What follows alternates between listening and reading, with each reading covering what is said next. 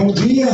Bom dia! André, você sempre aquece o pessoal antes dos discursos do governador. Hoje eu já fui direto aqui, mas o pessoal está animado.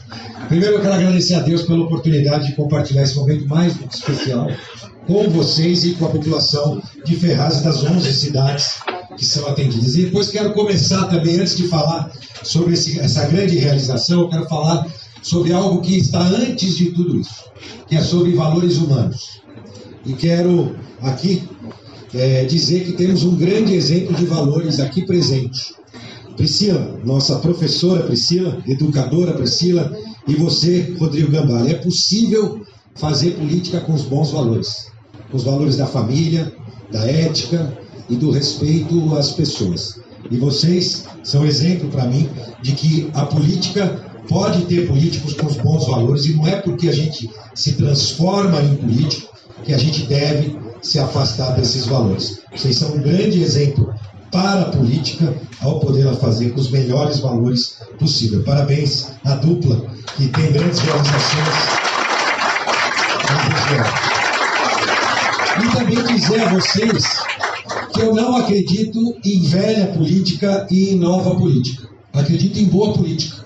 Justamente essa política do olho no olho, de respeito às pessoas. E aqui também a gente tem um exemplo, ou seja, não é porque você está muito tempo fazendo política que você faz mal feito. Ou que você é novo na política e porque você é novo você é o melhor apenas por ser novo na política. Política se faz com dedicação e empenho. E aqui a gente tem o nosso deputado há quantos anos na política, André? 30 anos na política e que brilhantemente tem conduzido a Assembleia Legislativa. E se a gente conseguiu avançar tanto na gestão do governador Tarcísio é por causa da coordenação do nosso deputado André do Prado, um grande exemplo também de que quem faz política há muito tempo sabe fazer, faz bem feito também, com os bons valores e com respeito às pessoas e de forma produtiva. Quero aqui agradecer por de muito trabalho à frente da Assembleia, nessa construção que você levou as principais pautas do nosso governador Tarcísio ao êxito. Sem a Assembleia, seria impossível a gente alcançar tantos resultados das mais diversas áreas. Muito, muito obrigado a você, André, e a todos os nossos deputados na Assembleia Legislativa. Eu peço a vocês também uma salva de palmas ao nosso deputado. Priscila nosso secretário, Priscila ao lado dele, é, fazendo essa reengenharia na saúde tão necessária para atender melhor. Cumprimentar o Mineiro, cadê o Mineiro?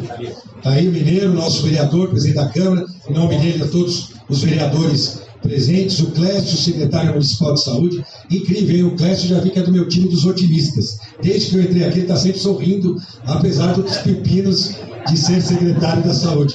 Mas é verdade, Clécio, eu costumo dizer que a diferença do otimista e do pessimista, na verdade, os dois enxergam tudo, conhecem, têm conhecimento de tudo que tem pela frente, mas na verdade o otimista é sempre mais feliz. Tenho certeza que você está nesse time dos mais felizes na sua competência também para poder estar tá à frente da secretaria. Cumprimentar o Paulo, diretor clínico do nosso hospital regional, o Aldemir Soares, coordenador de serviços de saúde da Secretaria do Estado de Saúde, aqui presente, é, os nossos prefeitos, é, o, Xixila é, e o Rodrigo, Santa Isabel e Suzano aqui também representados, a primeira-dama também aqui presente, o Adriano Leite, secretário executivo do CONDEMAT, o Consórcio de Desenvolvimento dos Municípios do Alto Tietê, né, cumprimentar também ah, o corpo clínico e administrativo, os profissionais, os nossos servidores, e aqui logo entrando, Priscila, eu vi servidores que provavelmente estão aqui há 20, 30 anos, mas ao olhar, ó, tem uma ali que só está fazendo assim, né? mas ao olhar duas, mas ao olhar nos olhos delas, a gente percebe que elas fazem aquilo que gostam e, portanto, por conta disso, conseguem fazer melhor e bem feito. Parabéns a todo o nosso time de servidores. Esse brilho aí no olhar faz toda a diferença. E aproveitar estender os cumprimentos aos parceiros, às organizações sociais também, que temos aqui, a mão de obra também das organizações sociais que nos dão todo esse apoio no atendimento aos nossos servidores. De fato, a região do Alto Tietê nesse primeiro ano teve bastante, muitas conquistas, na verdade, voltadas à área de saúde, como citadas aqui por vocês, tão bem citado pelo André, Às vezes na saúde a gente anuncia um investimento, como aqui, né, da nossa UTI, de 10 milhões de reais de investimento na obra. Às vezes a imprensa normalmente costuma perguntar sobre isso, mas na verdade o investimento é muito maior no custeio.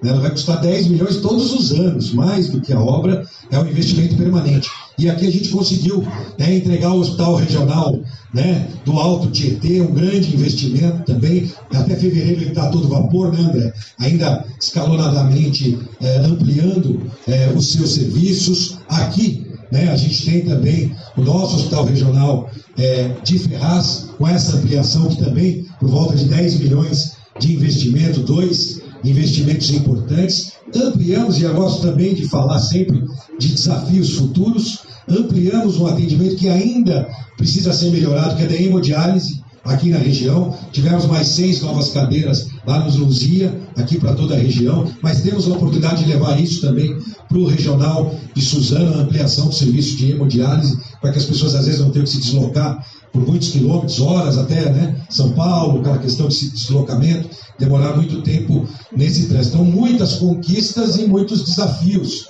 agora para as próximas etapas da regionalização da saúde. Como bem colocado aqui pela Priscila, que deu um resumo aqui de todas as ações na área de saúde, eu quero voltar a destacar o SUS paulista. Isso vai transformar a saúde do estado de São Paulo, porque as Santas Casas, diferente do, que, do nosso hospital próprio, as Santas Casas e, as, e os hospitais filantrópicos recebem uma tabela SUS muito baixinha. Né? E por isso deixam de fazer determinados atendimentos, porque se fizer, quanto mais fizer daquele atendimento, mais prejuízo vão ter. Então não faz nenhum sentido. E aí a gente tem dificuldade de ofertar serviços importantes para a população, porque eles não querem, obviamente, executar esse serviço, porque não tem a remuneração à altura. Tabela SUS federal, que há muitos anos não é reajustada. Vale lembrar, hein? SUS que é um modelo para o mundo, né? e que a gente deve permanecer valorizando o SUS. E aí, secretário Deus, Priscila, o nosso governador Tarcísio, que eu também trago um grande abraço dele a todos vocês, é, bolaram uma grande inovação que vai ser copiada por todos os estados aqui do nosso país, podem anotar, vai ser copiada, que é remunerar com valores de até cinco vezes mais determinados procedimentos. Vou dar um exemplo, um parto, 500 reais por um parto, com equipe, com é, hospital, com tudo. Óbvio que por 500 reais é muito difícil de você ter um resultado positivo do ponto de vista financeiro.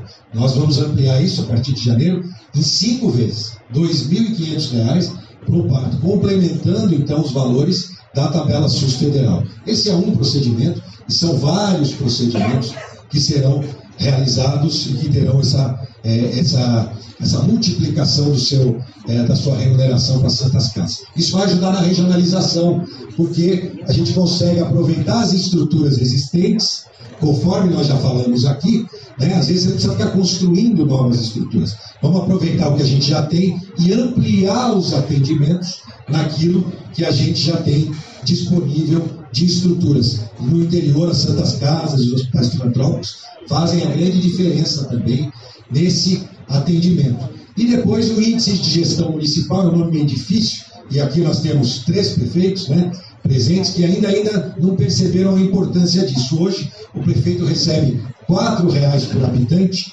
para ajudar na atenção básica da saúde. Vai receber 40 até 40 reais por habitante, é, de acordo com o tamanho do município e metas que o município tem que cumprir, como mortalidade infantil, né, como também a, a, o acompanhamento do pré-natal, tão importante também, nosso pré-natal para as mulheres, precisa você, com a sua sensibilidade né, tão importante. Então, são várias, são três metas que os municípios têm que cumprir e, ao cumprir, receberão esses 40 reais. E por que isso é tão importante, valorizar a atenção básica? Porque aí a gente consegue evitar que os problemas fiquem piores, que, por exemplo, uma, uma mulher possa progredir para um câncer de útero e aí ela vai ter que ter um atendimento hospitalar ou emergencial. Se a gente fizer bem a lição de casa na atenção básica, a gente diminui o impacto e a pressão nos serviços hospitalares né, e nos serviços terciários. Então, a atenção primária tão importante para que a gente possa oferecer já o melhor serviço lá na origem, em parceria com os nosos prefeitos. Então, o IGM, tabela SUS paulista, Tudo isso para fortalecer a regionalização. E aqui em específico também, desse hospital, o ideal é a gente ter aqui a foto do antes e depois, né, meu pai? Não é? Ali era um depósito de inservíveis. Né? E hoje vira aquela UTI modelo, né? com os melhores equipamentos disponíveis de tecnologia e com os médicos, enfermeiros, com todas as equipes necessárias para fazer um bom atendimento na área de TI. Estou muito feliz de poder estar aqui com vocês e, mais do que isso, de poder ver a presença do Legislativo Estadual, do Legislativo Federal, do Legislativo Municipal, dos executivos é, estadual e federal. Porque, assim, eu costumo dizer né, que nascemos dependentes, dependemos até dos nossos pais para nos alimentar. Quando adultos, achamos que somos independentes. Lendo engano, somos todos interdependentes, dependemos uns dos outros. Em políticas públicas não é diferente. É importante a participação dos executivos municipal, estadual, dos legislativos federal, estadual, municipal, das entidades, das associações, das empresas, das igrejas. Somente juntos é que de fato a gente consegue um resultado diferente de tudo aquilo que já havia sido feito no passado. Então eu quero aproveitar essa grande oportunidade para reiterar um convite a cada um de vocês, para que juntos a gente continue construindo cidade, o Estado e o país dos nossos sonhos. Parabéns, Ferraz.